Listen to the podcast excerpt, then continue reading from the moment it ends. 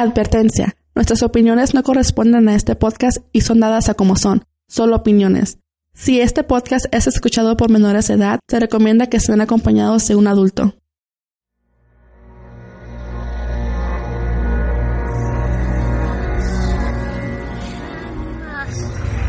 Desde que el hombre existe, se ha enfrentado con hechos sobrenaturales que desafiaban la ley de la vida y la sensibilidad de nuestro conocimiento. Ahora, estamos en el siglo XXI, pero todavía suceden estos eventos y muchos siguen sin explicación. Sean bienvenidos a Entre la Oscuridad, Entre la Oscuridad, Entre la Oscuridad, Entre la Oscuridad.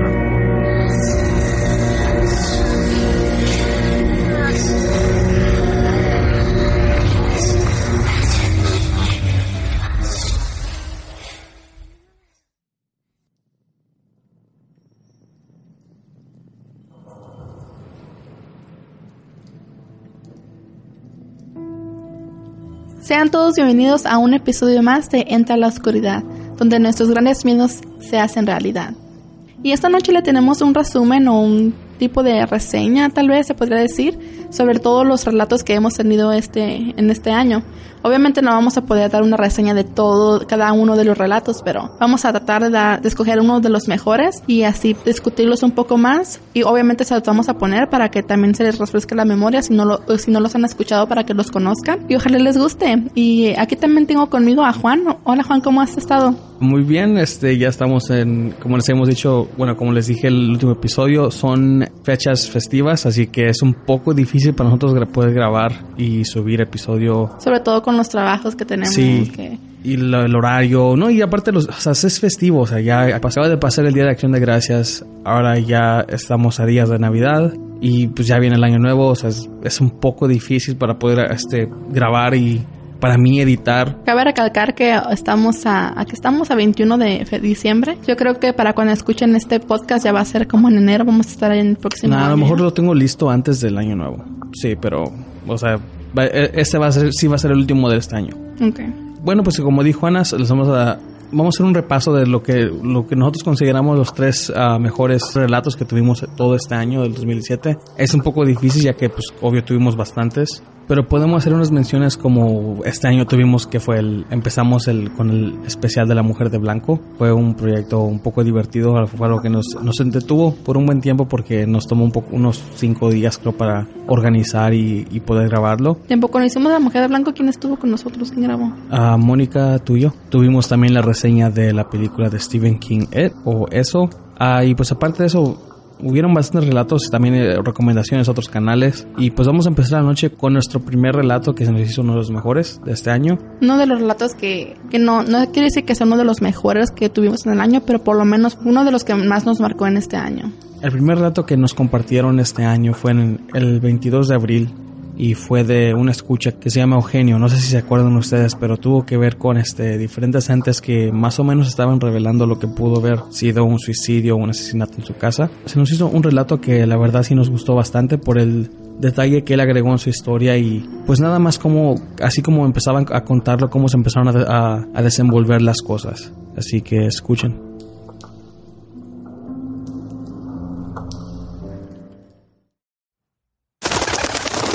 Síganos en nuestras redes sociales, facebook.com diagonal ELO podcast, Instagram y Twitter bajo arroba ELO guion bajo podcast. Y también nos pueden agregar en Snapchat bajo ELO podcast.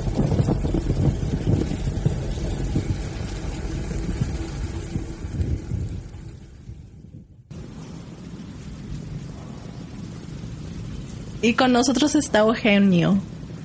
Hola Eugenio. Hola, ¿qué tal?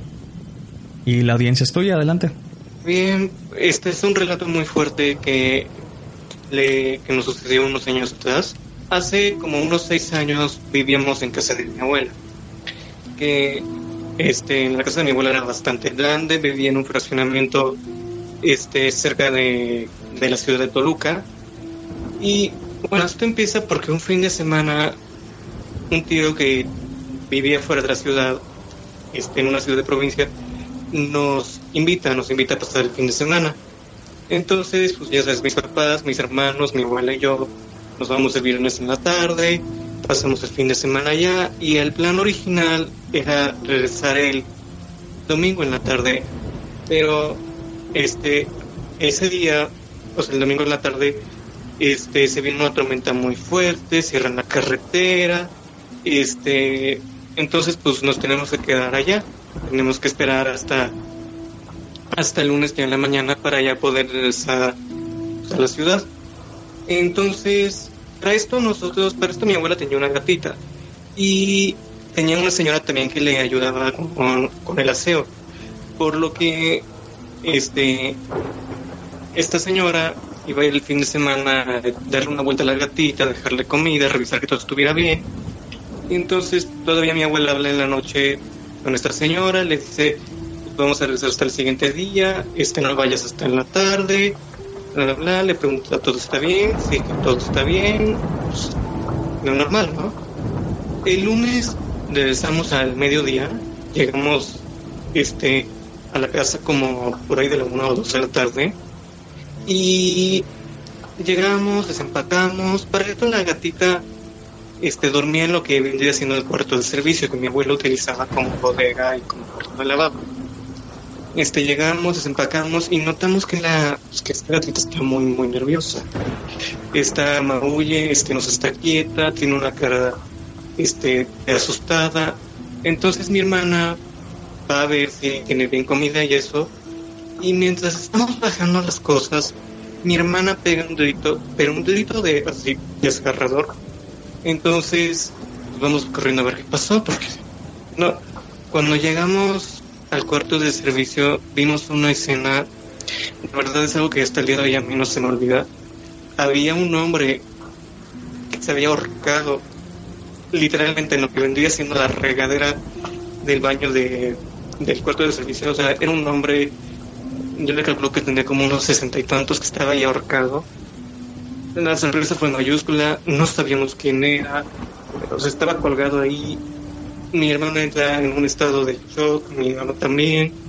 Este, entonces llamamos a la policía, llamamos a una ambulancia, viene la policía, los vecinos vienen, todo el mundo se amontona y este, este no sabemos quién era, le hablamos a la señora que hacía el aseo para ver pues, si durante el tiempo que ella había estado el fin de semana no había pasado nada fuera de lo normal. Ella nos comenta que no, que el domingo cuando ella se fue en la tarde no había nadie en casa, que todo estaba bien, que ella todavía pasó al baño a dejar este una cosa. En fin, o sea, la situación era muy rara, porque teníamos, o sea, no sé cómo explicar, la verdad fue algo muy impresionante. La policía hace averiguaciones, este de que no hay que no hay cerraduras forzadas, que no hay ventanas rotas, que no o sea, que no faltaba nada de la casa. Entonces, esto nos empieza pues, a generar cierta duda, o sea, cómo fue que esta persona se metió a la casa, o sea, una persona que conocíamos, que no era ni vecino ni trabajador de, de este fraccionamiento, y aparte que se mete y se ahorca ahí en el baño. A raíz de esto, este, la policía sigue investigando y entre nosotros empieza a haber muchas tensiones. Para empezar, teníamos mucho miedo de hablar, o sea, teníamos miedo de hablarlo con los vecinos, de hablarlo con el resto de la familia, de hablarlo inclusive con la propia policía, porque no entendíamos qué había pasado y o sea, era muy o sea, era una sensación muy extraña porque llegas a tu casa después de un fin de semana y encuentras a una persona que ni conoces colgada en el baño. Digo, yo creo que pues, a cualquiera, este para cualquiera sería algo así como muy impresionante, o sea, muy fuerte. Entre nosotros también empezó a haber muchos problemas, muchas tensiones. Mi mamá se enojaba con más facilidad, mi hermana también. Este, siempre estábamos alerta, cualquier ruido, bueno, o sea, era este casi casi salir corriendo de la casa, mi papá contrató un servicio de seguridad, puso cámaras, cambió las cerraduras, este, había mucha tensión. Y mi papá habló con mi abuela y le dijo, ¿por qué no vendes la casa? Mi abuela se negaba a vender la casa porque ahí había vivido prácticamente toda su vida y estaban sus recuerdos. Y mi papá trataba de, hacer entender a mi abuela que una persona desconocida se había metido y se había matado. O sea, entonces decían, no, tenemos que pues ya, o sea, venderlo, dejarlo atrás, buscar otro lugar donde vivir, porque si alguien se metió o hizo esto, no sabemos si alguien más se puede meter y hacernos algo. El punto era que había muchas tensiones, pero las cosas verdaderamente, yo diría, este, espantosas comenzaron a pasar cuando un día, una, este, creo que era, creo que era un fin de semana, creo que era un sábado en la madrugada, se despierta mi hermana porque nos cuenta que, oye, que este, están toque, toque al interfón, este, que es el teléfono que da a la calle. Entonces mi hermana se levanta para ver pues, quién era, porque ya eran, eran como las 3 de la mañana, ya era muy tarde. Y dice que escucha una voz así como, como rutural, como lejana, que le decía, te vas a morir, te vas a morir. Mi hermana se puso muy mal, empezó a gritar, echó a llorar este, le hablamos al portero pues, para que saliera y viera quién, es, quién había dicho esto. No encuentra a nadie. Mi hermana no se puede recuperar de esto. Este, para no ser largo el cuento, se va a vivir con una amiga porque queda como que muy afectada de esto porque ella decía que era una voz que le decía te vas a morir, te vas a morir. Y obviamente, pues al principio pues no, a lo mejor este le o sea, a lo mejor lo soñó, a lo mejor es por todo esto que está pasando. Pero entonces fue cuando empezamos a recibir una serie de llamadas telefónicas muy extrañas. Mi mamá decía que en estas llamadas muchas veces escuchaba así como una musiquita de fondo, así como que picaban así como varios números del teléfono. Este, en otras ocasiones me dice que solo se escuchaba como con una respiración así muy agitada, muy agitada este, a mí lo que me pasó es que una vez que suena el teléfono yo contesto y hay una niña llorando al otro lado del teléfono diciéndome, este, vas a venir por mí. Yo les decía, oye, pues, ¿de quién habla? Pero era un llanto así desgarrador de por favor ven por mí. Obviamente yo me quedé muy onda porque ni idea de quién. Y esto se empezó a convertir en una situación muy desgastante porque recibimos llamadas a todas horas, en la mañana, en la tarde, este, cambiamos el número una y otra y otra vez. la policía que seguía investigando trataba de investigar el origen de las llamadas, pero siempre venían de puntos muy distintos. A veces venían este de, de otros estados de la República, a veces venían este de casas de algún vecino, a veces inclusive nos tocó que vinieran de alguna funeraria. Era algo muy extraño. El ambiente en la casa empezó a volverse cada vez más pesado y más porque porque en las noches este sentíamos como sentíamos o sea es un poco extraño en las noches sentíamos como si alguien nos observara sentíamos un ambiente muy pesado este empezamos a recibir este, estas llamadas al interfón nuevamente como a las 3 de la mañana. Y no se cuenta hasta que diario recibíamos como que han estado toque y toque y toque. Este era, era algo muy, muy, muy pesado. Este, mi, mi papá, pues, seguía tratando de convencer a mi abuela de que nos fuéramos, de que algo había pasado aquí. pero mi abuela, pues, no quería, seguía muy aferrada a la idea de seguir en la casa, toda la vida. Yo creo que, que este, tal vez lo peor que nos pasó en todo esto fue una noche que se despierta mi mamá y me acuerdo, o sea, nos despierta como por ahí de las 4 de la mañana un grito de ella, este, para esto mi papá había tenido que salir de viaje, todos vamos al cuarto y ella nos decía que un hombre bastante mayor, este, estaba, estaba parado lado de ella en la cama estaba observando mi mamá, juraba que ahí estaba, bueno, buscamos por toda la casa, este, si no había nadie, revisamos, bueno, o sea, todos los rincones, llamamos a la policía.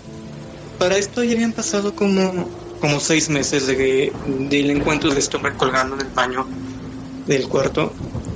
Este, la policía ya estaba a punto de dar el caso por cerrado, a pesar de que no había llegado ninguna respuesta.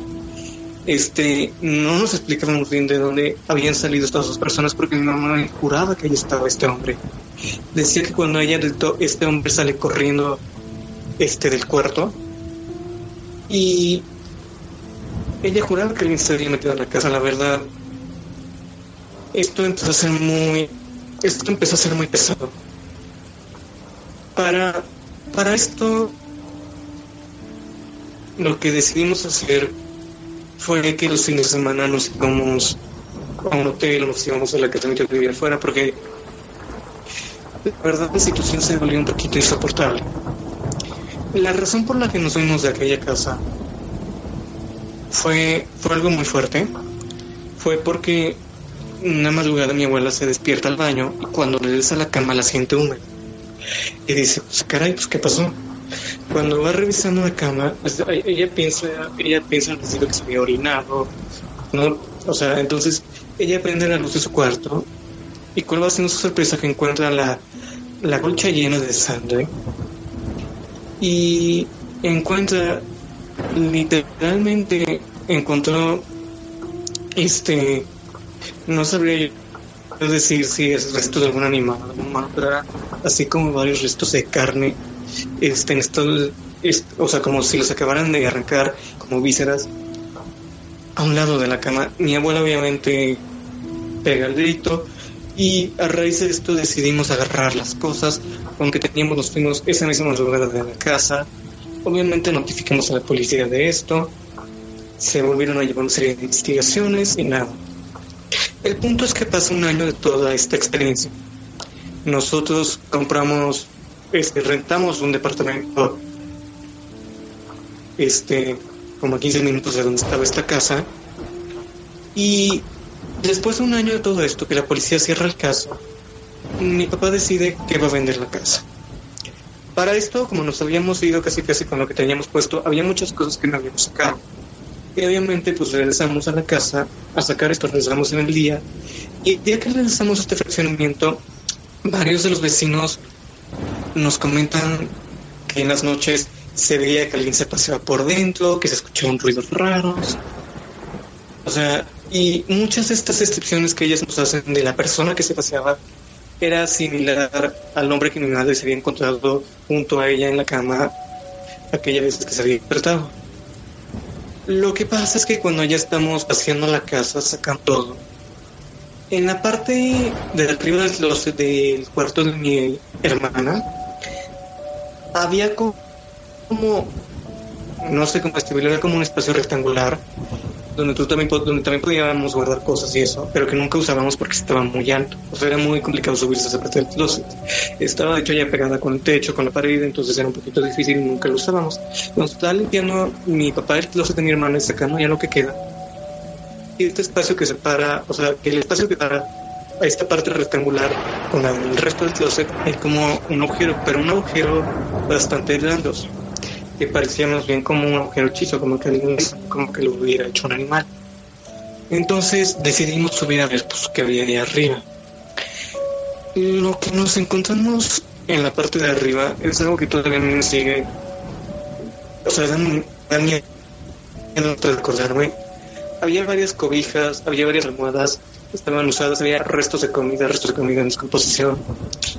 Y vemos que hay varios como fetiches, como fetiches de brujería. Esto que se usa mucho de el hombre que le pone, o sea, como estos como muñequitos que les ponen clavos, como estos frescos que, que llenan de líquidos y de restos.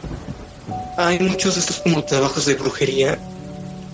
Mi papá investiga, mueve todo y vemos que que había como hay varios estos como fetiches y obviamente cuando encuentra esto, se pone a investigar en toda la casa. Literalmente levanta la casa patas arriba, levanta pisos, mueve cosas. Y encontramos que en varias partes de la casa había como estos fetiches, como estos trabajos que se hacían, o sea, como los, estos trabajos que se hacen para brujería.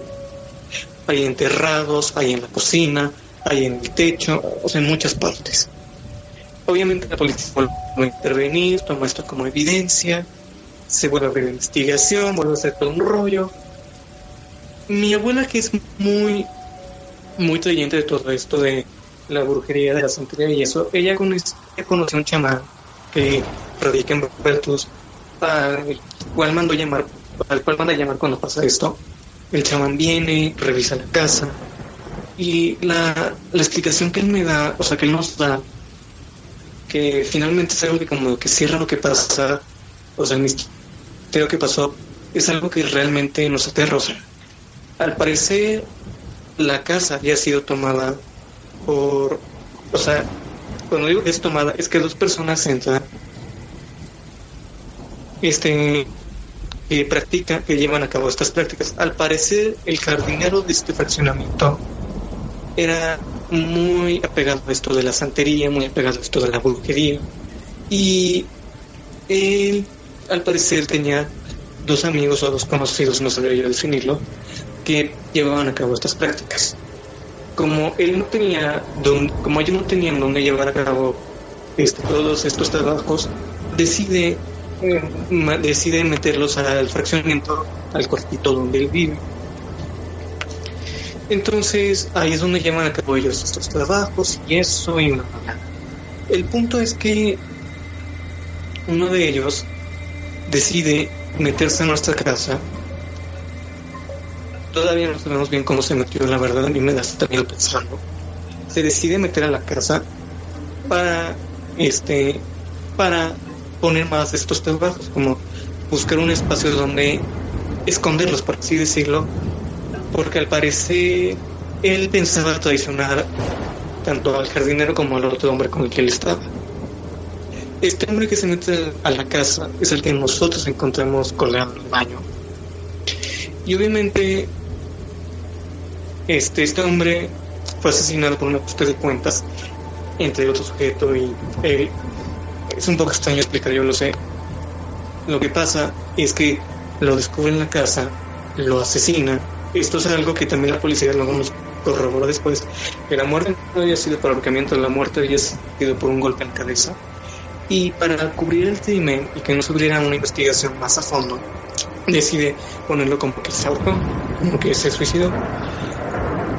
Obviamente este hombre quiere sacarnos de la casa y se mete también a la casa a hacer el resto de los trabajos. De ahí las llamadas que recibíamos, de ahí toda esta cosa que recibimos, de ahí lo que mi abuela se encontró en la cama, todo esto. Ya han pasado ya seis años de esto, ya no es, ya no, ya no vivimos en la misma ciudad, ya nos fuimos a otra parte.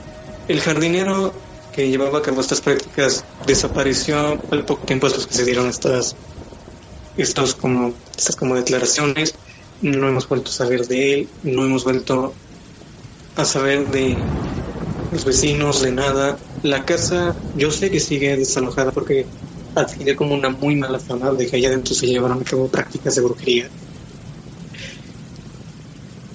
y la señora que trabajaba con nosotros renunció al poco tiempo de cuando encontramos a la persona en el baño, pero ella siguió trabajando en este fraccionamiento en la casa de una vecina. Hace como unos dos o tres meses yo me la encontré en la calle y me estaba comentando que todavía en las noches se escuchan ruidos dentro de la casa, se escucha que adentro pasan cosas. No hemos querido volver a la casa, no queremos ver si los trabajos, si cosas. Lo que sí es un hecho es que lo que pasó ahí fue muy fuerte. Este, y a mí me, me aterra lo que una persona puede hacer con el fin de destruir a otra y cómo también puede llevarse en medio de personas que no teníamos nada que ver en esto. Este fue mi relato. Todo esto se acabó de que la persona que estaba colgada no fue no fue un suicidio, sino que fue un asesinato, pero lo hicieron ver como un suicidio por esa manera. Sí, fue como para que no se llevara una investigación más a fondo. Sí, claro. Entonces, la persona que... bueno, ¿tú llegaste a ver el cuerpo cuando estaba colgado? Sí, porque como yo te explico, llegamos ese fin de semana, mi hermana es la primera que entra al cuarto, que lo encuentra, que pega el grito, vamos corriendo. Y sí, o sea, a mí me toca verlo, la verdad fue algo muy fuerte, muy impresionante. Pregunto porque quería hacer la comparación de que con la persona que, que tus familiares este, veían que se aparecía o, la persona que se arrancaba a correr y todo eso, ¿no tenía la misma vestidura que la persona que encontraron colgada?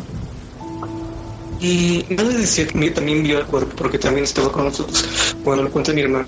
Y que fue la que se encontró con esta persona, me decía que, que cumplía como con estas mismas características. Entonces podría ser de que a lo mejor sí era la misma, el, el mismo ente o la misma persona. Hay que ver mucha energía porque pasó algo muy fuerte. Este, y justamente también como llevaban a cabo estas prácticas ocultistas y oscuras, la energía que dice que era lo que yo no se manifiesta de esta forma. De ahí también yo creo que venía toda esta parte de la cosa. Finalmente la explicación que nos da este otro hombre de que había un tercero que llevaba a cabo trabajos no me dejó muy satisfecho porque finalmente nadie vio a esta tercera persona. Ni vecinos, ni mi familia, ni yo, ni nadie. Nosotros lo que tenemos es que, porque obviamente la explicación que nos da nos parece muy así de, what the fuck. La que nosotros llegamos a concluir es que utilizaban nuestra casa para hacer prácticas santeras, para hacer estas prácticas de brujería. Hay un ajuste de cuentas en la casa, no sabemos por qué. Y a raíz de esto, como hay tanta energía, se va manifestando. Y obviamente nos va como cosando y nos va como persiguiendo. Claro. Porque la casa fue el objeto y fue el lugar para llevar a cabo estas prácticas. Claro. ¿Nunca trataron de hacer un tipo, como un, un tipo de limpia? Mi abuela quiso hacer una limpia. Quiso. Pero mi papá estaba realmente muy asustado porque este se metió alguien a la casa que hace estas prácticas. Y nosotros ya habíamos descubierto todos estos trabajos, todo esto. ¿Cómo sabemos que no había alguien más también involucrado que se fuera a meter y pues nos para este, asesinar, nos fuera hacer algo? Pues porque ya lo habíamos descubierto. Por más limpia que hiciéramos, si alguien se pudo meter en la casa una vez y si la policía tampoco estaba haciendo gran cosa, este, ¿cómo nos iba a meter a alguien más? O sea, y no, pues es algo extraño encontrar artefactos en, en, un closet, luego en un lugar donde casi nadie... Sí, sí, sé a qué te refieres cuando dijiste el lugar más alto del closet, porque yo también tengo en, mis closets aquí en mi casa. Son de esa manera, que en la parte de, hasta arriba hay como una un tipo, una, una repisa, que la mayoría del tiempo la usan para cobijas, o sea, cosas que ya casi que no se usan a diario. Y encontrar todo ese tipo de cosas, cuando tú lo describiste yo dije, yo me, yo me decía, cabrón, creo que alguien está viviendo ahí y ellos no se han dado cuenta. Pero ya después de este, eh, empezaste a, describir más este, los muñecos vudú y todo ese tipo. Entonces, mi pregunta, ¿esos muñecos vudú no tenían así como que, bueno, la gente les pone pelaje o, o a veces una foto de alguien? ¿No tenía algo así o nomás eran puros muñecos con agujas y todo eso? Encontramos muchas fotos de personas que quién sabe, quién, quién sabe quiénes eran. Cuando viene este chamán de Vertus quema los fetiches, quema las fotos, lleva a cabo su ritual, etc. Haciendo énfasis en lo que dijiste de que alguien estaba viviendo y eso, una explicación a la que llegamos después, porque te digo, como que esta explicación que nos han echado nos parece muy, muy así de película, así como de sí, había un tercero, no sé Este, fue que esta persona se logró meter a la casa y vivía en nuestra casa y llevaba a cabo también estas prácticas. Este, yo estuve hablando con mis papás hace poco de esto. Después de que nos salimos de la casa casi no, después de que descubrimos esto, decidimos ya no tocar el tema. Pero yo estuve hablando con ellos hace poco.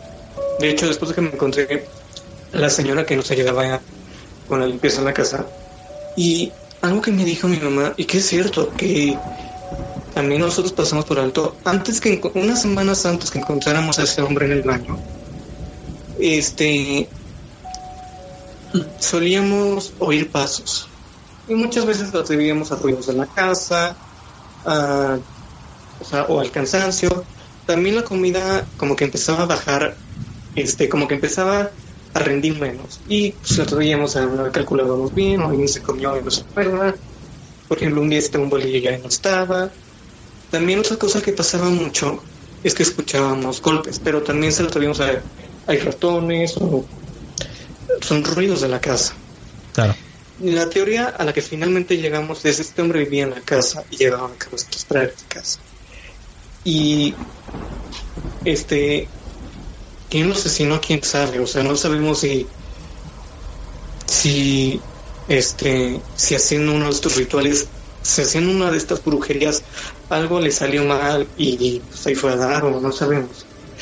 Porque nos quisieron dar mucho como la explicación de que, de que había habido un ajuste de cuentas, no sé qué, pero nosotros tenemos que no fue tan así, que fue como que algo de lo que él estaba haciendo le salió mal y por eso pasó lo que pasó y por eso fue que lo encontramos y por eso es que toda esta energía negativa se liberó de, de golpe. Claro. Sí, es muy buena teoría.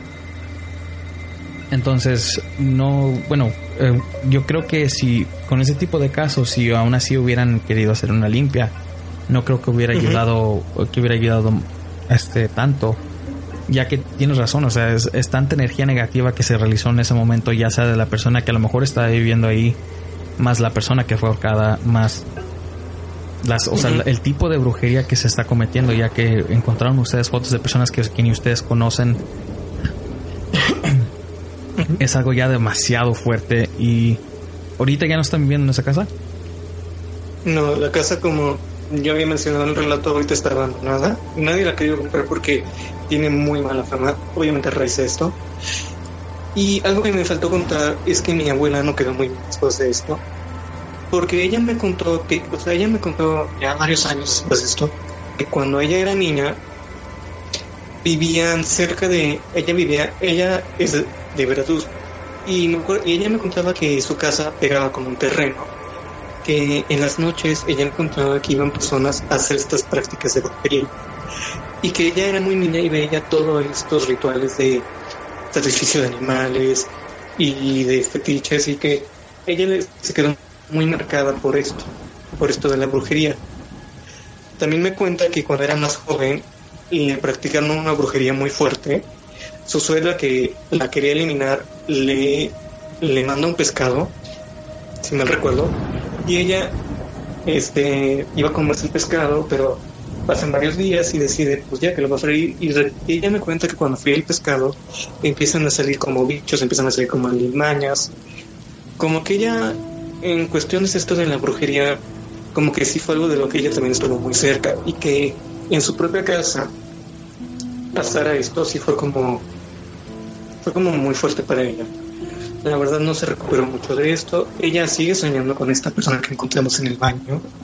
Sigue teniendo pesadillas con, con esta persona. Le hemos dado mil tratamientos, le hemos dado pastillas, pero pues no, al final se quedó muy afectada.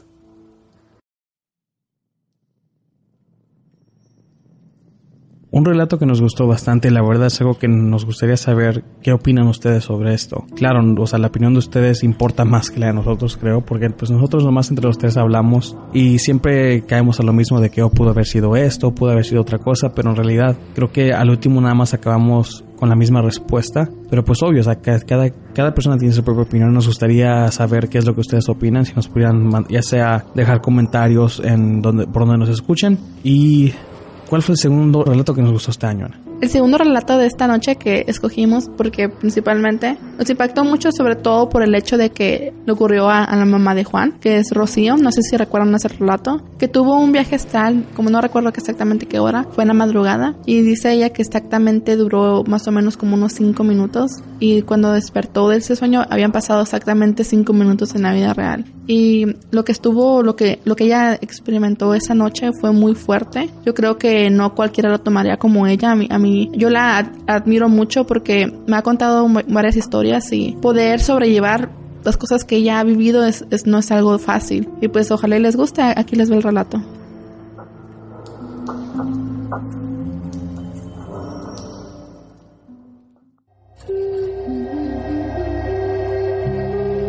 Si les gustaría participar y contar su relato o experiencia en este podcast, pueden mandarnos un mensaje directo por cualquiera de nuestras redes sociales o un correo electrónico a entraloscuridad.gmail.com.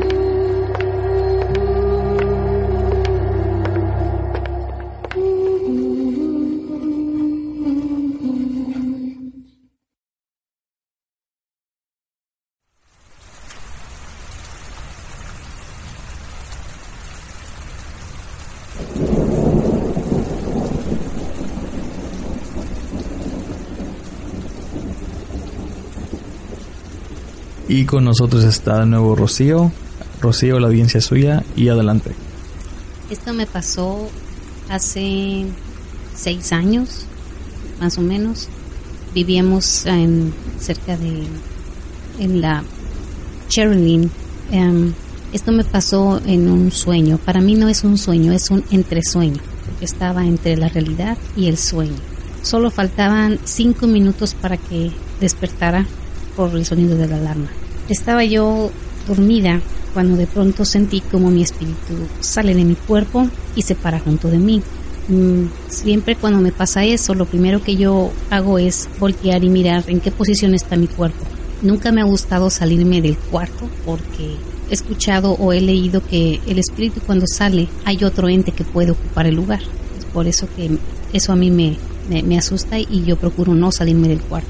Lo más que hago es elevarme y, mirar todo el cuarto la casa, pero yo regreso en cuestión de segundos luego, luego a mi cuerpo. Ese día salí de mi cuerpo, me paré a un lado y yo estaba mirando a la puerta, cuando yo de pronto sentí una presencia atrás de mí, pero esa presencia se iba haciendo más larga y más larga. El cuarto yo lo miré que se empezó a hacer muy oscuro. En eso yo sentí unas manos muy huesudas que me sostenían los dos brazos. Me tomó de los brazos y yo quise voltear, pero ya no pude porque empezó a su respiración muy fuerte.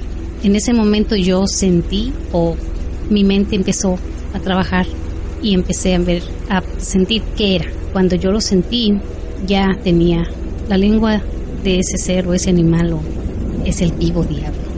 Me tocó mi frente y empezó a bajar una lengua tan larga y, me empezó a bajar todo mi oído. Y cuando llegó a mi oído me dijo, sí, no te lo imaginas, soy yo. Y aquí estoy. Días antes yo había leído unas frases de estas en... A mí me gusta leer mucho un programa que miro yo en el internet, que se me hace algo lógico. A mí me gusta leer cosas que son lógicas, que tienen una lógica. Cuando yo digo que tienen una lógica para mí, es cuando yo leo y mi corazón palpita, es porque estoy yo conectándome con lo que estoy leyendo y lo estoy figurando y creándolo en, en imagen en mi mente. Y es por eso que yo lo creo y pienso que es cierto. Entonces, cuando esa cosa me agarró, yo ya había leído, quise rezar. Siempre yo traigo en la mente el Salmo 91 para ese tipo de cosas. Me quise concentrar, empezar en mi mente leer el Salmo 91 y no pude. Quise irme al Salmo 23 y tampoco pude. Esa cosa se reía porque él mentalmente no habla, no me habla, solo nuestras mentes se comunican. Él se estaba riendo de mí y, se burlaba. Entonces mis lágrimas empezaron a salir y, yo empecé a rezar el Padre Nuestro primero y yo me quedaba en las dos primeras líneas y otra vez se me olvidaba todo. Entonces él me dijo, ¿me tienes miedo? Y yo le dije, no. Me apretó más fuerte y empezó su respiración más fuerte, más fuerte y se empezó a reír en mi oído. Y yo sentía mucho miedo, es por eso que lo sentía y lo miraba. Entonces yo empecé a llorar, yo empecé a llorar y le dije, no, no sé qué sea, si sea miedo, pero yo no te voy a... Yo no iba a doblegarme con él. Y él me dijo, no esperes que alguien venga, del que tú estás esperando, que venga y te ayude. Que no va a venir. No, él no está aquí.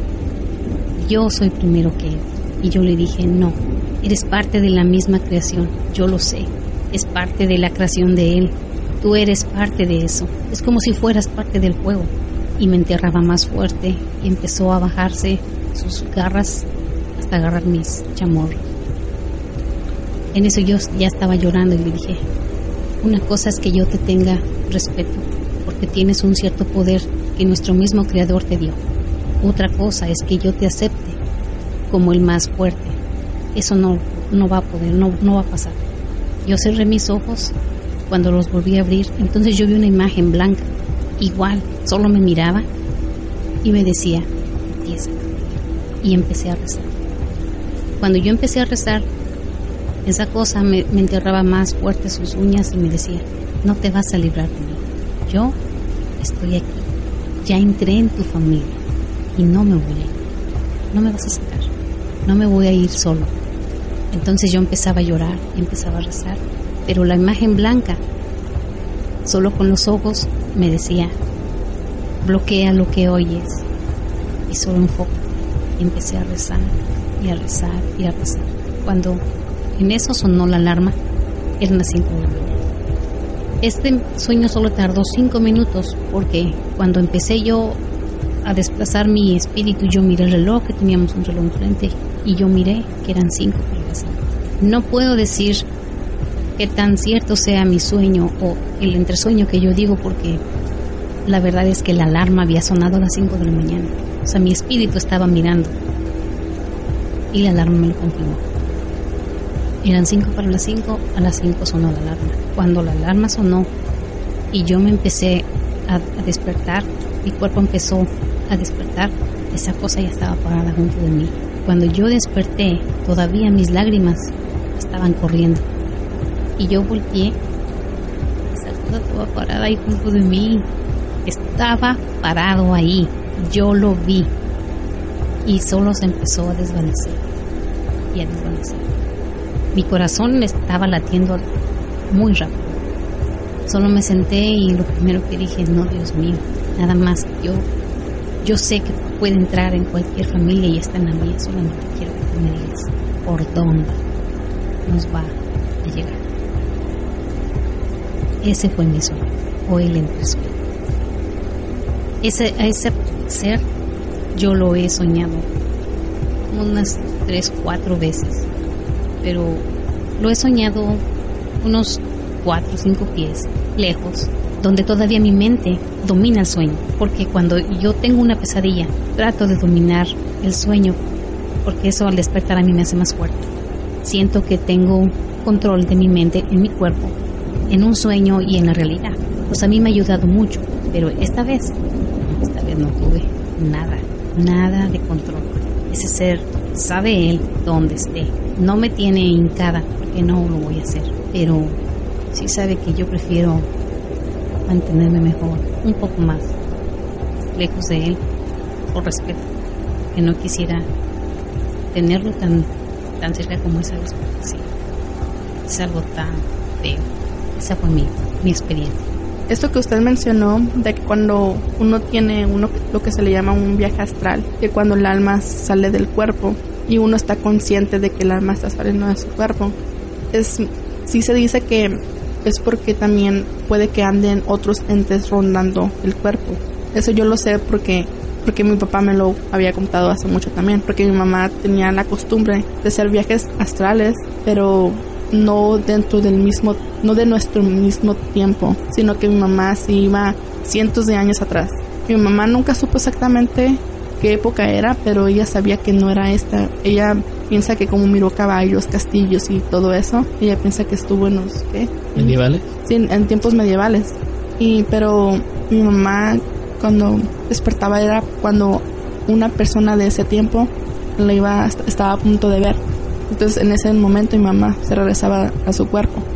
A mí lo que yo he experimentado con eso es de que por lo menos que yo sepa una vez sentí que mi cuerpo sentí que mi alma o espíritu estaba dejando mi cuerpo porque yo me acuerdo que estaba que me fui a dormir y de repente nada más sentí que me empecé a elevar elevar como si estuviera flotando. Y yo dormida decía por qué me estoy levantando porque es porque estoy flotando sentía como si fuera un globo y poco a poco me iba levantando me iba levantando.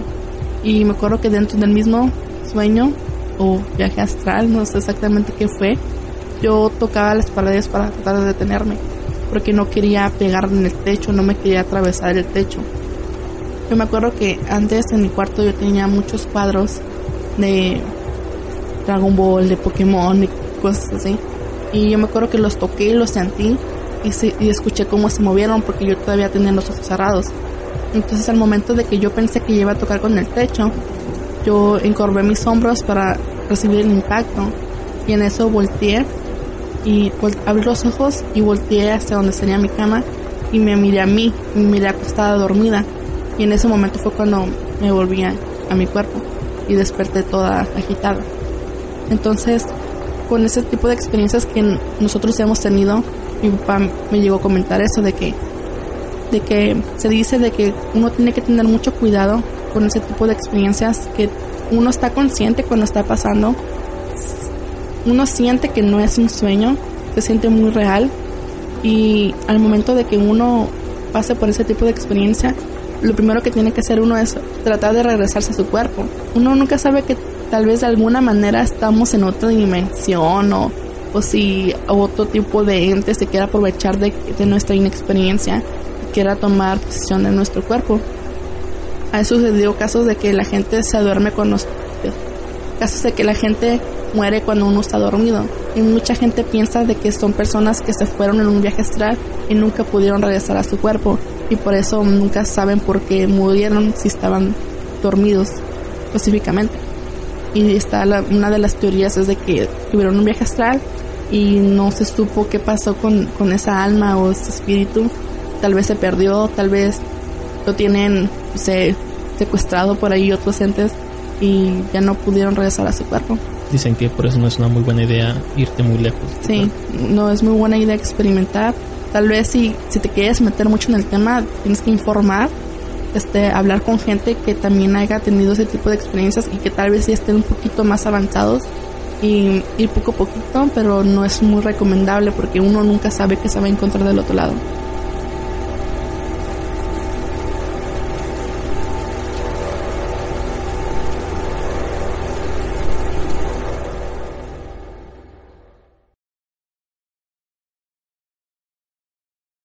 En julio 4 de 2017 fue cuando nos, contó ese relato.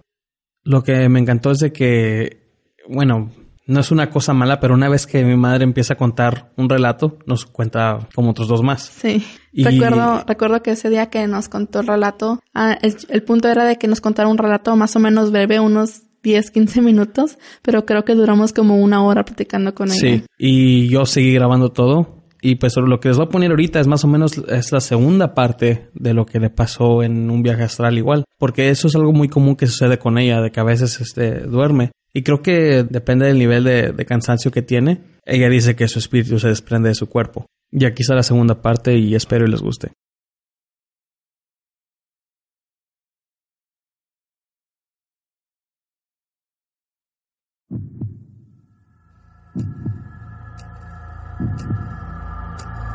Si les gustaría patrocinarnos, pueden aportar a este proyecto en nuestra página de patreon.com diagonal ELO podcast. Tenemos diferentes opciones para su conveniencia económica. Cualquier cantidad es bien recibida y agradecida.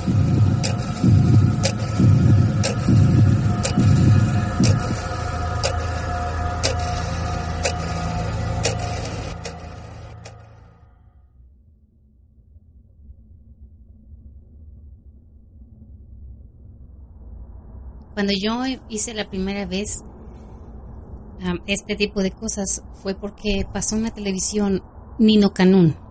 El, Nino Canún es una persona que hipnotiza. Entonces ese día lo presentaron en Televisa. Iba a ser una hipnosis a la gente, a la que fuera. Entonces esa vez a mí ese tipo de cosas como que me llaman la atención, así. Y ahí estaba yo mirando.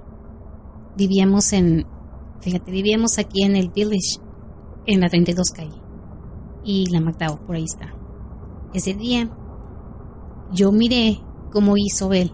Entonces él dijo, las personas que nos están viendo, hasta parece que me estaba viendo, las personas que me están viendo y si quieren hacer lo mismo, háganlo solamente que una persona tiene que cuidar su cuerpo. Por si llega a desplazarse, como no tienen experiencia, puede irse y perderse. No, pues yo me fui bien, ahí que me acuesto solita. Pues no había nadie porque estaban mirando televisión. Y ya me, yo escuché que estaba, ok, entonces sigan los pasos. Y pon la mano derecha, la mano izquierda en la frente. La mano derecha va encima de la mano izquierda. Con la mano izquierda presionas la frente lo más fuerte que puedas. Y con esta, tú presionas. Cuando ya estás, está tu mano presionando muy bien tu frente, entonces pones esta esta va a presionar a la, a la izquierda y ya después la izquierda va a presionar la derecha. Van a hacer esto. Pero encima de tu frente, presionando las dos fuertes. Lo hice. Dijo ahora. Yo estaba escuchándolo por la televisión. Ahora. despega tus manos y ya no pude. Ya no pude despegarlas, quise despegar, no pude. Y ya fue cuando, ¡pum!, caí en el sueño. Y fue cuando ya empecé a mirar eso. Pero en ese tiempo yo trabajaba mucho. Unas 15 horas diarias. Dormía yo como 3, 4.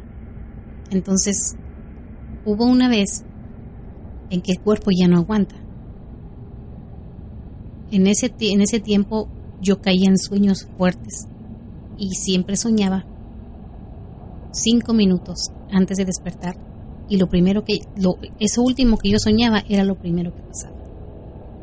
Despertando era lo primerito. Entonces yo ya estaba como que, como dicen los jóvenes hoy, paniqueada con tantas cosas. En ese tiempo trabajábamos limpiando restaurantes. Uno de mis primos trabajaba con nosotros por tonterías. No tuvimos una discusión, tuvo una discusión con mi hermano, con mi primo. Eh, ya no trabajábamos juntos. Yo me acuerdo que estaba yo durmiendo y de pronto yo me soñé que él tenía un accidente. Entonces cuando pasó eso, lo del accidente, yo me desperté.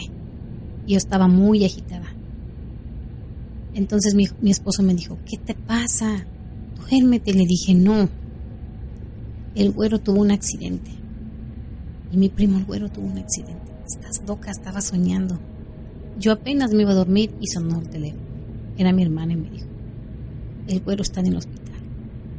Un accidente. Entonces me pasaban cosas así. No sé si ustedes se acuerdan del, de la guerra del Golfo le llamaron la guerra del Golfo. Bueno, ocho días antes de que pasara la guerra del Golfo, a mi hermano le habían dejado una maqueta que hacer. Y, pero días antes, yo había soñado que yo estaba en el Golfo. Mi, mi espíritu estaba mirando cómo la gente del Middle East estaba tirando los barriles de petróleo en el mar. En ese tiempo eso pasó. Tiraron mucho, mucho petróleo crudo en el mar. Y le llamaron la guerra del Golfo. Por eso, por todo lo que habían tirado. A los ocho días, cuando yo miré la noticia de lo que habían hecho, mi corazón me hacía así porque yo ya lo había soñado. Entonces pasaban cosas así que yo soñaba y pasaban. me embaracé de Rafa. Y me acuerdo una vez también yo estaba soñando que me levantaba, llevaba yo una canasta de trastes, pasaba yo debajo de un árbol, lo primero que hacía el árbol se me caía un ciruelo. Iba yo a dejar el, la, la canasta de los trastes al lavadero y cuando yo regresaba soñaba que el panadero ya estaba tocando la puerta. Y corría yo porque el panadero ya se me iba. Cuando yo me desperté, lo primero que hice fue mis trastes. Me levanté, agarré los trastes, pasé por el árbol, se cayó el ciruelo. Corrí a dejar los trastes porque me acordé que ya iba a pasar el panadero. Dejé los trastes en el lavadero y yo corrí. Cuando yo iba entrando al patio, el panadero estaba tocando. De pronto mi corazón empezó a latir porque me estaba yo acordando de que eso fue lo último que soñé y fue lo primero que me estaba pasando. Eso me volvió a pasar, te digo, cuando yo empecé a trabajar muchas horas y a dormir poco al grado de que tuve un ataque de neurosis. Tuvieron que ir los paramédicos este a recogerme porque no paraba.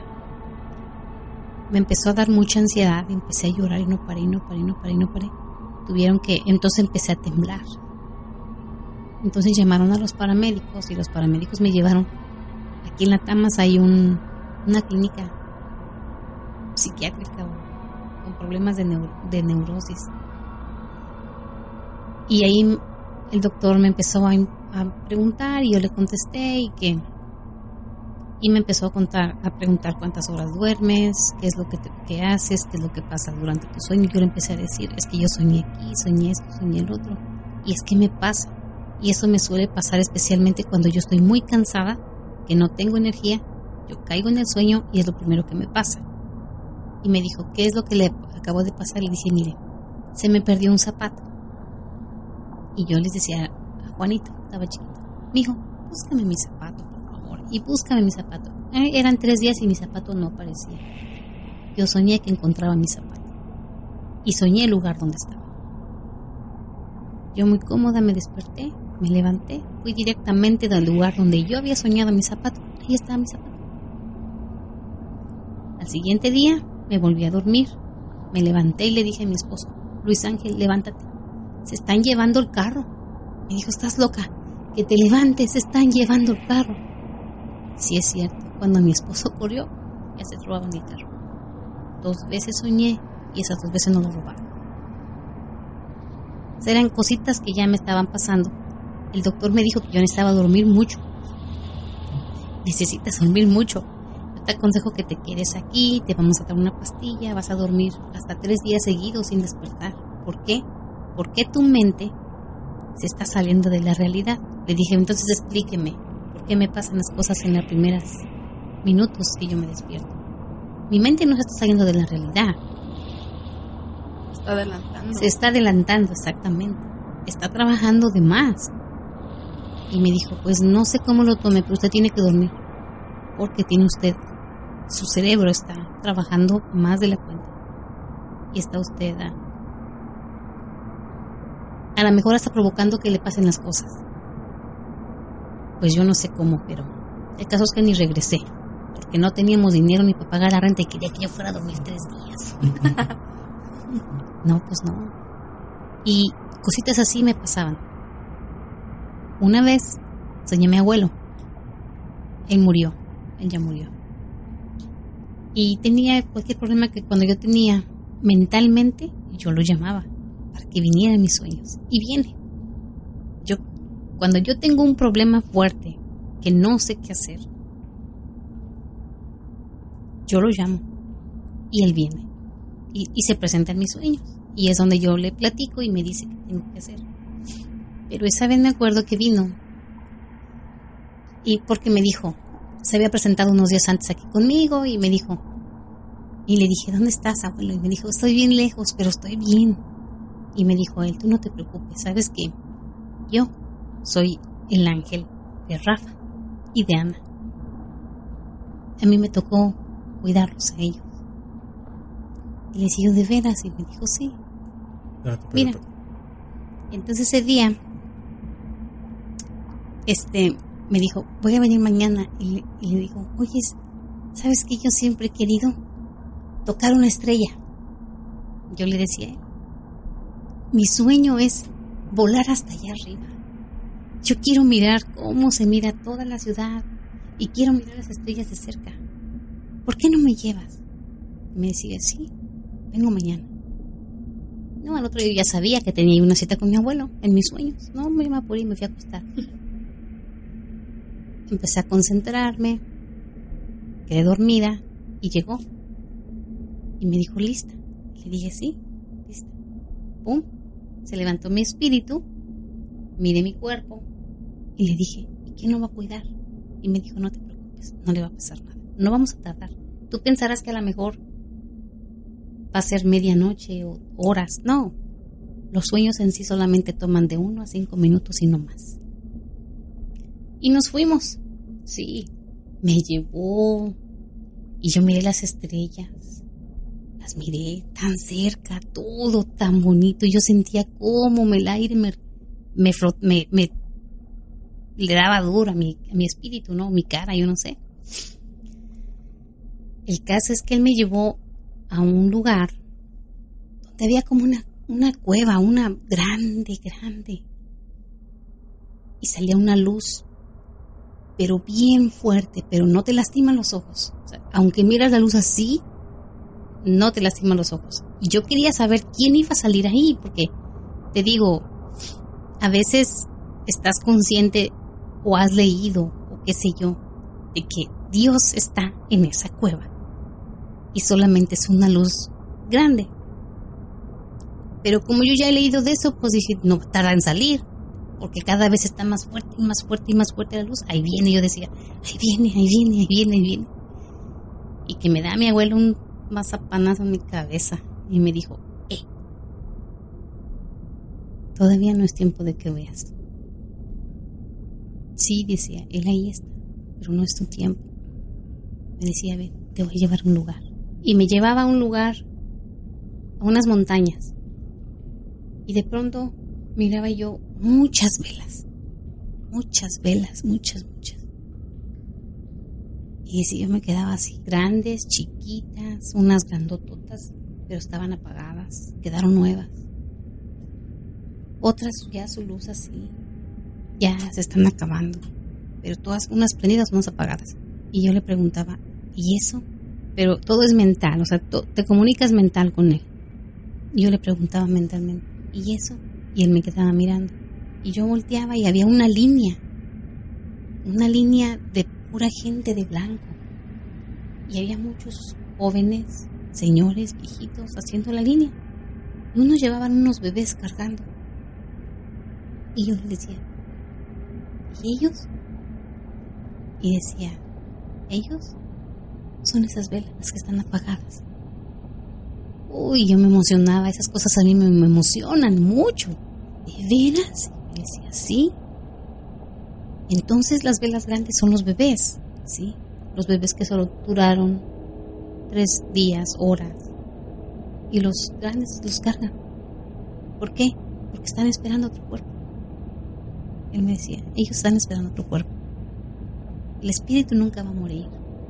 El cuerpo deja de funcionar. Un cuerpo no funciona si no hay un espíritu dentro. Oh, yo me quedaba así como wow. Entonces él sabe que yo siempre he sido como que muy inquieta, ¿no? Muy preguntona, muy que todo quiero saber. Ponga, mi espíritu empezaba a correr. Él sabía que yo estaba buscando mi vela. Entonces él me siguió y me miraba y me miraba y yo lo miraba y miraba. Empezaba a buscar, a buscar, a buscar. Y ya él sabía yo que buscaba. Y él me dijo, allá, esa es, ¿de veras? Y me dijo, sí. Bueno, pero esa vela tiene media vida. Y me dijo, sí, tienes media vida. Ay, no, le decía yo, pero ¿por qué? Porque así es el destino. Y mentalmente empezaba yo a contar cuántos años tengo, cuántos años tengo. Decía yo en ese momento, pum, pum, pum, pum, pum. 28 o 29, estaba yo entre esos. Multiplicaba por dos porque era media vida. 57, 58, 59. Oh, y decía yo, tengo, quiero hacer muchas cosas. Pues tienes que hacer las que realmente más te interesen. Tienes que prepararte para lo que realmente tus hijos van a necesitar. No me regresé triste.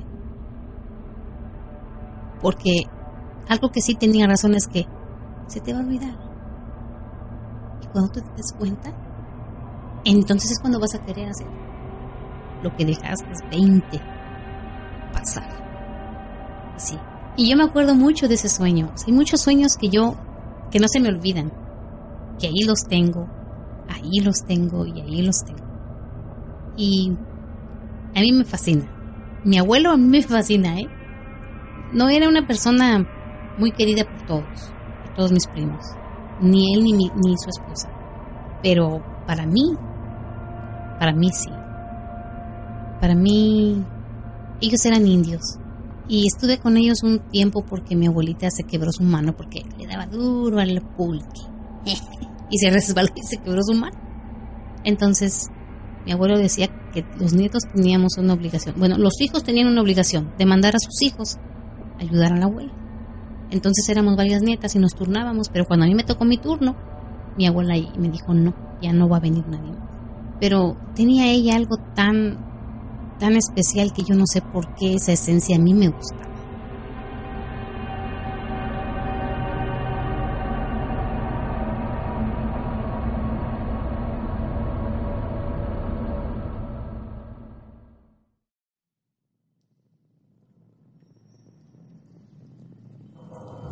Esta parte como siendo su hijo me da un poco de miedo. Yo sé.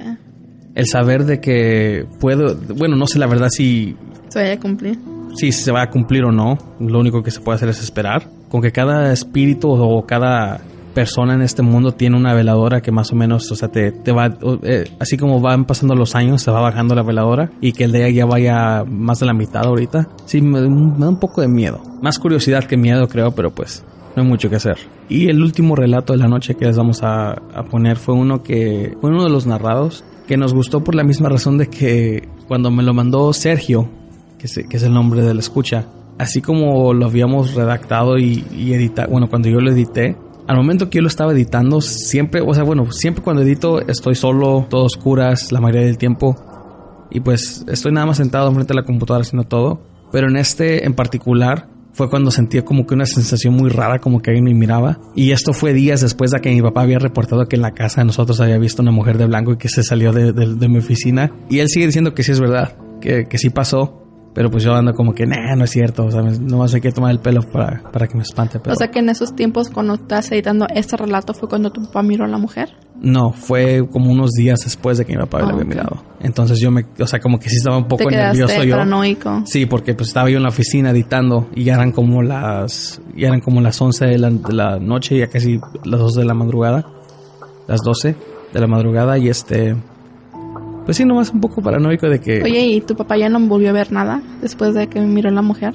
dice que no, pero pues ya desde ese entonces, antes mi papá tenía la costumbre de que como eso a las 2 de la mañana, creo que le daba calor en su cuarto y entonces se iba a la sala y ahí fue cuando la miró él. Pero ya desde entonces ya casi no sale a la sala. Y me he dado cuenta porque cuando yo me quedo en mi casa y este yo, yo duermo con la puerta abierta. Entonces yo a veces sí escucho cuando él está caminando hacia y se sienta en el sillón, pero ya no, es raro. A mí no- yo no puedo dormir con la puerta abierta de mi cuarto. Siempre, au- aunque sé que nadie entra a mi cuarto, siempre le pongo seguro. No sé por qué. Y, na- y siento que si dejo la puerta abierta y me voy a acostar, no estoy a gusto. Siento como que se va a asomar un fantasma, no sé. No sé, eso se me figura a mí. Por eso todo el tiempo la tengo cerrada. No, yo siempre duermo con la puerta abierta. Y este último relato, como dije, lo mandó Sergio y tuvo que ver sobre una relación que tuvo. Y después de esa relación sufrió lo que él piensa que fue una maldición que fue puesta por su misma exnovia, que viene siendo más o menos como una satanista. Pero pues como siempre lo dejamos a su criterio. Así que escuchen.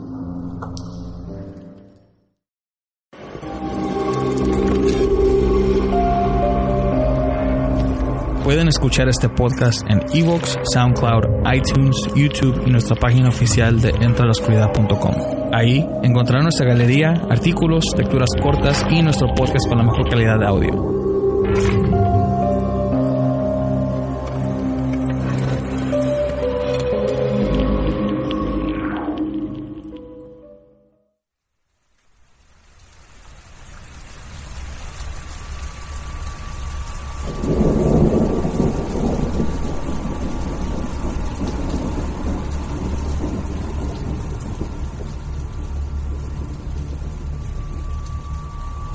Compartir una historia de mi bella provincia Salta. Espero y les guste. Me llamo Sergio, tengo 34 años y soy oriundo de la capital salteña, más precisamente de Villa Mónica, provincia de Salta, Argentina. Anteriormente me consideraba como un ateo acerino, pero todo cambió gracias a una relación tormentosa con una expareja.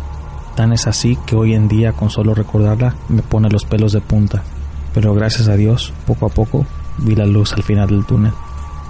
Esta es mi historia como forma de advertencia para todos. A principios del 2007 comencé a trabajar como remisero o taxista.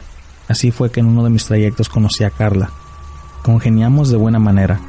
El viaje se hizo muy corto, así que terminamos intercambiando nuestros celulares. Con el tiempo afianzamos la amistad y esta mutó en un noviazgo. Con los meses se la presenté a mi viejo. Mi madre tenía tiempo de fallecida. Algo que me pareció muy raro fue que nunca me llevó a su casa. Siempre había un pretexto de por medio y solo sabía que era de Villa, Los Sauces, barriada de la zona oeste.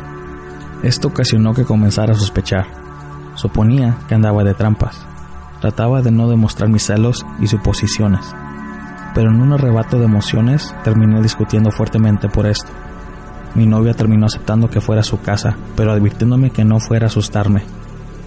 Me pareció rarísima la advertencia, pero no le di más vueltas al asunto. Llegué un viernes cerca de las 22 horas. Mi pareja salió a recibirme diciéndome que sus viejos estaban esperándome. Luego de las presentaciones formales y las preguntas de rigor, cenamos. Con los minutos se originó una plática amena. En un momento en que me quedo solo con su viejo, este me advirtió fuertemente. no le hagas daño a mi hija. Esto es lo único que te pido. En ese instante no le di importancia a esa frase, pero tiempo ulterior me daría cuenta que era una suerte de epitafio para mí. Antes de marcharme pedí entrar al baño, el cual estaba ubicado al final de un pasillo que para llegar debías atravesar varios dormitorios. Carla me acompañó y al término de mis necesidades marché hacia el comedor. Pero antes de llegar a mi meta, me doy con la puerta abierta de una pieza. El cuarto se veía oscuro, solo una pequeña vislumbre hacía de iluminación. Por respeto ya me iba a retirar, pero me detuve al oír casi de forma inaudible la voz de mi novia. Me arrimé hasta la puerta y efectivamente era la voz de mi novia. Sin pensar si sería una falta de respeto hacia mis suegros me atreví a entrar. Nunca esperé encontrar lo que hallé en esa habitación. Carla junto a sus padres estaban arrodillados en forma de sumisión frente a un altar, en cuyo centro se ubicaba un esqueleto sentado en un trono. Arriba de este un cuadro con un ser amorfo, con facciones grotescas, un torso de humano con las piernas de una bestia. Una de sus manos señalaba un pentagrama invertido. Con la otra sostenía en su palma de la mano al mundo, y alrededor de todo esto varios velones negros Impactado dije, ¿qué están haciendo? Los padres ni se inmutaron por mi pregunta, simplemente me dirigieron una mirada fría. Mi novia me pidió que la espere en el comedor. A los cinco minutos de mi espera, llegó. Antes de poder preguntarle algo al respecto, me interrumpió de esta forma. Si me quieres, me vas a aceptar tal cual. Si bien la quería mucho, le pedí tiempo.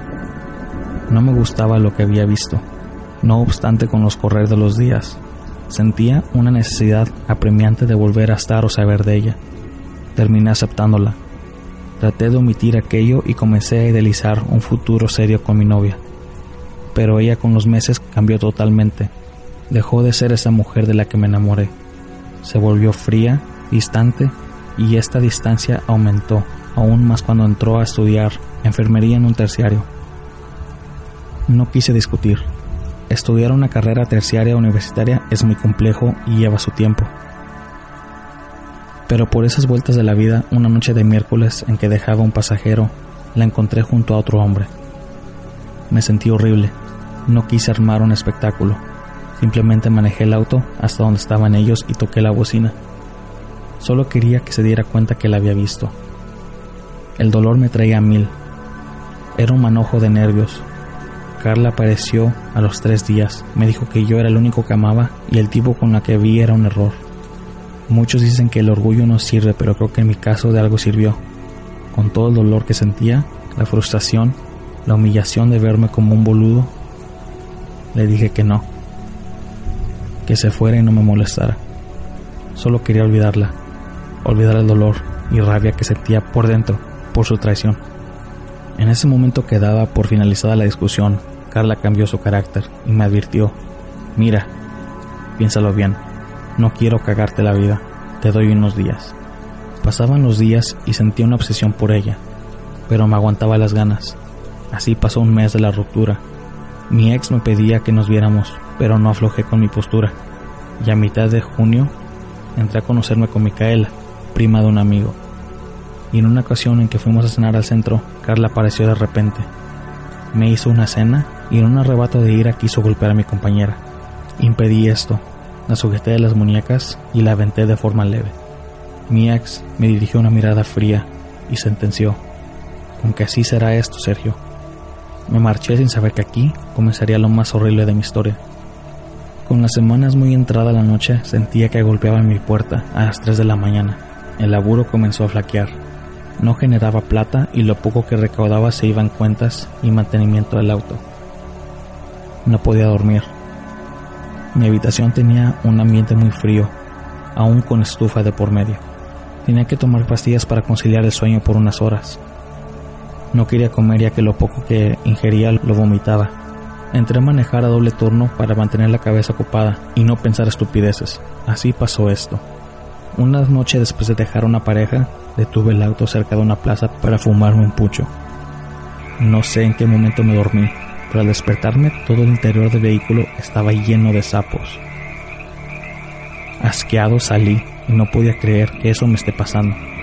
Con repugnancia saqué los bichos de mi auto y di por terminada mi jornada. Al entrar por la puerta de mi casa, mi papá al verme se puso tan pálido y quedó estremecido hasta el punto de temblarle las piernas. Lo sujeté y traté de calmarlo. Pregunté la razón de su sorpresa y me respondió, Vos recién llegas, ¿no? Es imposible.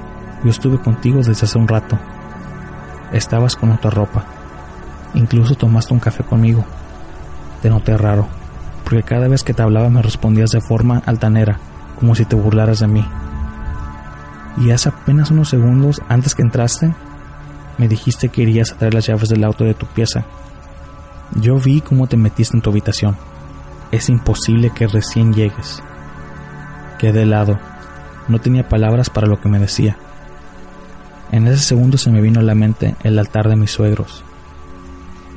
Comencé a imaginar que todo eso se relacionaba con la familia de mi expareja. A los tres días de esto, fui a una curandera con mi viejo. La señora nos atendió y nos tiró las cartas. En ese momento pude ver cómo el semblante de su rostro dio una mueca de estupor y temor. Rápidamente nos dijo que lo que nos pasaba la superaba y no podía ayudarnos. Algo maligno me tenía en la mira. Fueron pasando los meses y a finales de diciembre las cosas estaban peor. Las cosas desaparecían de la nada se veían sombras por los distintos ambientes de nuestra casa, pasos a altas horas de la madrugada. Pero aquí sucede algo increíble de creer. Llegando alrededor de las seis y media de la mañana, estaciono el auto en la vereda.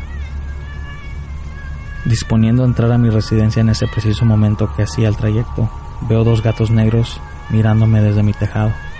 Fue un flash de solo unos segundos, pero juro escuché cómo hablaban entre ellos. Lo más palpable fue oír, ¿es este? Me tallé los ojos pensando que estaba viendo estupideces.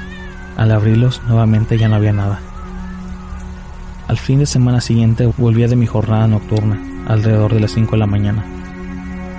La noche había sido pésima para laburar, así que decidí darla por terminada.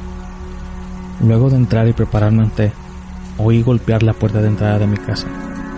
El golpeteo se hizo más incesante, hasta el punto de levantar a mi viejo de su dormitada. Entre ambos nos atrevimos a atender, y al abrir la puerta nos invadió un olor, un olor hediondo a perro muerto. Frente a nosotros estaba un hombre, parado con traje antiguo y galera. Esto me pareció muy raro, nunca había visto este tipo de sombrero, salvo en las películas. Inmediatamente hizo una pequeña reverencia a forma de saludo y nos dijo con la voz de mi mamá, ya llegué. Acto seguido se quitó su galera y levantó el rostro. Con mi papá quedamos congelados del miedo. Mis piernas se aflojaron y caí arrodillado ante este sujeto. No podíamos creer lo que veíamos. La piel de este tipo era morada. En la frente tenía dos cuernos, dos cuernos prominentes, unos ojos rasgados de color amarillo. Su boca era un hocico donde sobresalían dos colmillos con quijada prominente. Quise pararme, pero no pude, ya que sentí unos fuertes latigazos en mi espalda. Ahí me percaté que mi papá lloraba, en la misma posición que la mía. Este ser nos miraba fijamente de forma inquietante, mientras de su nariz y boca salía un vapor que emana el cuerpo cuando hay una temperatura baja. Con un cambio de voz grave nos dice, ¿Me dejen entrar? Quise articular palabra pero no podía. En mi mente gritaba desesperado, Dios, por favor, ayúdame. Pero como si el demonio pudiera leer mi mente, me responde, Solo cuando tienen miedo, se acuerdan de él. Solo recuerdo que los segundos eran eternos. De pronto, una oscuridad me invadió. Por consecuente, no podía ver nada. Mi noción se fue y despierto al rato por un vecino que vino a vernos al percatarse que la casa estaba abierta. No quisimos dar explicaciones. Nuestra vida se volvió una ruina. Aparecían animales muertos en el patio, en grandes cantidades. Y además teníamos una infestación de ratas. Con mi viejo comenzamos a recurrir a brujos y curanderas. Todos nos decían que no podían ayudarnos. Vivíamos muy desesperados. Yo deseaba fuertemente el suicidio. No encontraba la salida. Mi abuela y mis tíos paternos al no vernos por mucho tiempo se preocuparon tanto que terminaron por visitarnos. Al verme tan demacrado como mi padre, nos pidieron explicaciones. Al contarles todo lo que ocurrió, nos invitaron a los dos a vivir en la casa de mi abuela. Por unos días todo estuvo en calma, pero posteriormente eventos raros se comenzaron a manifestar ahí también. Mi abuela nos hacía rezar con ella el rosario y visitar a un sacerdote del nombre Mario. El padre, al saber de nuestro caso, quiso intervenir y ayudarnos. Recuerdo que nos pidió estar un viernes a las 3 de la tarde para rezar la divina coronilla del Sagrado Corazón de Jesús. Pero no se pudo concretar esto, ya que la casa de mi abuela comenzó a temblar. Corriendo salimos de ahí pensando que era algo general, pero nos percatamos que solamente sucedía en el inmueble de mi abuela. El padre preocupado nos dice que trataría de buscar ayuda en el clero. Me sentía tan oprimido que en un arrebato ingerí una tableta entera de alfas, pastillas para dormir. Tengo latente el recuerdo que entré en un estado de retardo. En mi sueño estaba parado frente a una iglesia y a mi mamá arrodillada frente al altar del Santísimo. Ella al verme me saluda con una sonrisa cálida. Quebrado emocionalmente comencé a llorar, diciéndole mamá, no aguanto más. Quiero morir. No tiene final lo que nos pasa. Mi viejita con una mirada triste me respondió, ya sé hijito, pero pronto todo va a solucionarse. Me levantó el rostro y me señaló una foto 4x4. Era la imagen de un sacerdote viejito con un rostro muy dulce. Él te va a ayudar. Búscalo. Se llama Miguel Ángel. Me despierto en un hospital San Bernardo internado. Casi muero. Mi abuela, al no responder a sus llamados, entró a la habitación y me encontró. Me habían hecho un lavado estomacal para expulsar lo que tomé. No voy a encontrar la intensa búsqueda que realizamos para dar con este hombre, pero gracias al padre Mario pudimos encontrarlo. Era un anciano que debido a sus años ya no era un sacerdote activo. Sin embargo, tenía una profunda fe nos explicó que lo nuestro no se trataba de una posesión, sino de una maldición que recaía sobre nosotros. Alguien con mucho odio me entregó el demonio a modo de ofrenda. Comenzamos las sesiones de liberación espiritual con el Padre. A la cuarta reunión, a medida que el sacerdote nos oraba, se hizo presente los dos gatos negros que había visto tiempo atrás. Inmediatamente se me abalanzaron con intención de arañarme, pero no pudieron acercarse ya que el cura comenzó a rezar con más fuerza. Los animales se mantuvieron a distancia mientras maullaban fuertemente. El padre, casi a los gritos, exclamaba, en nombre de Dios Todopoderoso, divino Hijo Jesús, su Madre Santísima, la Virgen María, arcángeles y potestades, divinas resuelvo todo artimaña y pactos diabólicos. A medida que escuchaba la frase repetirse, me sentía más tranquilo. Algo me decía que todo iba a estar bien. Luego de unos minutos, el padre miró a los gatos y con mucha seguridad les dijo, Dios, Padre, lo ordena, vete de aquí. La sangre de Cristo lo ordena, vuelve a la oscuridad. Los felinos comenzaron a chillar y se marcharon apresuradamente. El padre me explicó en privado que cortará todo trato con Carla me relató además que ambos gatos labraron solo a él, diciéndole que los abuelos de mi ex, por vía paterna, habían realizado un pacto en un cerro donde entregaron todo su linaje a cambio de poder. El papá de esta había continuado el trato y le tocaba a mi ex continuarlo. Según el cura, los gatos eran la representación de los espíritus convocados. Al irse, ya no debía preocuparme más. Luego de esto comenzó a normalizarse mi situación reinicié mi rutina con tranquilidad. El padre Miguel Ángel falleció en el 2010. El padre Mario ahora está en otra provincia. Y yo me casé y formé familia con Micaela. Hace unos meses atrás me crucé a Carla en la calle. Nos miramos por unos segundos hasta que me percaté. Se hizo la demanda de dirigirse hacia mí. Inmediatamente giré en dirección contraria y me marché rápido. Pude ver por el rabillo de mi ojo que se quedó parada mirándome y riéndose. Esta es mi historia, que si bien la mantuve en silencio todos esos años fue por temor, pero me decidí a darle al público, ya que hace poco tuve un sueño en donde mi mamá me pedía que contara lo vivido para dar testimonio de la lucha entre las fuerzas del bien y el mal.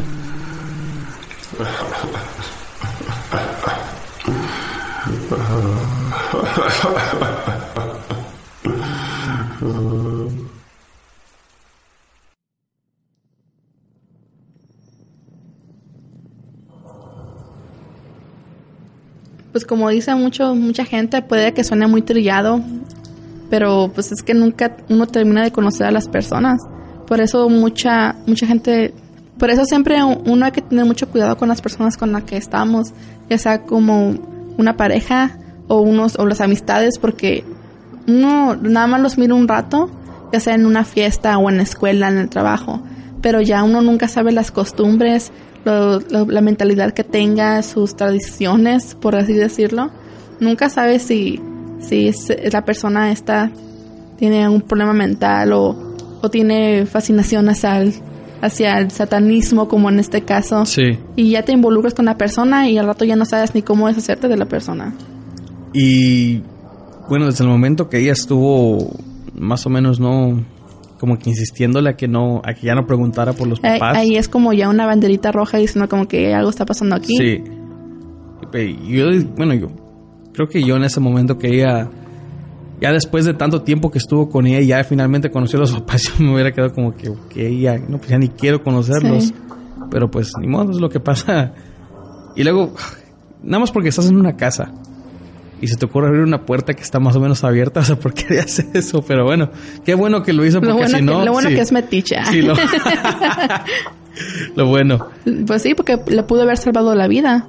Ya estamos llegando al final, no de este año, sino también de este episodio. Vamos a pasarnos a la sección de saludos. ¿Quién nos manda saludos por Facebook, Ana? Pues por Facebook, como a Juan se le olvidó poner el comentario que íbamos a grabar, el aviso que vamos a grabar, pues no tenemos muchos saludos, pero los que tenemos se les agradece mucho. Ah, le mandamos saludos a, a Mauricio Aguilar, que nos mandó mensaje privado diciendo saludos desde Indianápolis, Indiana, de parte de DJ Vaquero. También un saludo para Rocío Pérez, Aldo Pa, Kiara Muet y Griser Villa. Por Twitter queremos mandarle saludos a Francisco Mitre, José Murillo Walker y a nuestro amigo de Argentina, Juan Benz. Por Instagram queremos mandar saludos a Moni Maki y Axel Merlo. El año que viene, pues por supuesto vamos a tener más relatos. Este, empezando el año que viene tenemos una cita con un ufólogo que viene siendo básicamente de los que investigan sobre el caso OVNI, todo este alienígena, conspiraciones, todo ese tipo de cosas. Y eh, eso lo tenemos luego, luego en enero, empezando enero, este, tenemos cita con él. Ah, es algo que estamos muy ansiosos para poder participar con él. Así que el año lo vamos a empezar con el pie de- derecho y pues, o sea, vienen muchas cosas nuevas. Aparte de relatos, vienen, o sea, vamos, creo que vamos a hacer más proyectos así con gente local. Y, y también antes que nada quiero pedir disculpas porque la verdad no sé qué pasó con la página de entraloscuridad.com. Tuve que diseñarla otra vez de nuevo. No me gustó tanto como salió a- a- como la primera vez cuando la hice, pero pues no tengo, fue algo que tuve que hacer rápido. Espero que todavía les gusten y ahí vamos a seguir subiendo los podcasts, por supuesto, eh, para seguir siendo la, la- la- mejor calidad que puedan ustedes escuchar. Ya saben, pueden visitar entraloscuridad.com. Estamos abiertos este para sus sugerencias de ustedes, sus opiniones, comentarios, algo que quisieran ver ustedes para el año que viene, algo nuevo que les gustaría a ustedes que pudiéramos agregar para el podcast o se les haría bien estar que tuviéramos en el podcast. Ah, no sé tú, Ana. Y también en este año tenemos como propósito de año nuevo tratar de subir podcast más seguido porque honestamente con los trabajos como antes Juan y yo trabajábamos en el mismo lugar pero yo ya me cambié de trabajo y es más difícil coordinarnos con nuestros tiempos. Y pero vamos a, a comprometernos en por lo menos intentarlo pero sí es algo que queremos hacer de subir un podcast ya sea ya sea dos o tres veces o si es posible una vez por semana para que sí usted- ustedes tengan contenido más seguido porque por lo menos a mí a mí me gusta escuchar historias de este tipo mientras voy en camino a mi trabajo o cuando básicamente cuando voy manejando. Y nosotros queremos también poderles ofrecer esto a ustedes que tengan la, la facilidad de escucharnos las veces que quieran y escuchar, escuchar contenido nuevo y pues no sé es algo que por lo menos a mí me gustaría mucho cumplirles Y aparte de eso, este, ustedes saben que nos pueden ayudar eh, compartiendo este podcast. Entre más nos comparten y eh, ya con, con ustedes queridos, con sus amigos, en sus páginas de Facebook, Instagram y Twitter, lo más que puedan es algo que nos va a ayudar a nosotros a crecer. Pero pues esto empieza con ustedes ayudándonos. Y también si quieren compartir una historia, ya sea una historia real o una historia inventada, también son libres de compartir una y nosotros con gusto la narramos por ustedes. O si ustedes también prefieren, pueden contactarnos. Siempre son libres todos eh, para contactarnos, ponernos de acuerdo y para que graben una historia aquí con nosotros. No, no tiene mucho chiste, la verdad. Es más como una conversación entre amigos. Ah, no, te- no tienen por qué ser tímidos ni, ni sentirse como Sí, intimidados porque es algo muy simple. Es, es muy... Siempre tratamos de hacer a nuestros invitados que se sientan muy cómodos y que sean libres de expresarse como ellos les guste. Sí, es muy fácil. eh, la- el correo electrónico es entralascuridad.gmail.com. Si les gustaría participar, básicamente lo hacemos de esta manera. Ponemos una fecha, ponemos la hora. Ya cuando llega esa fecha y hora, claro, este, hablamos con ustedes y les decimos que más o menos las reglas, que en verdad no viene siendo como reglas. Es más o menos como que, ok, pues no te damos límite de tiempo. Cuenta lo que tú quieras, agrega lo más detalle que puedas y pues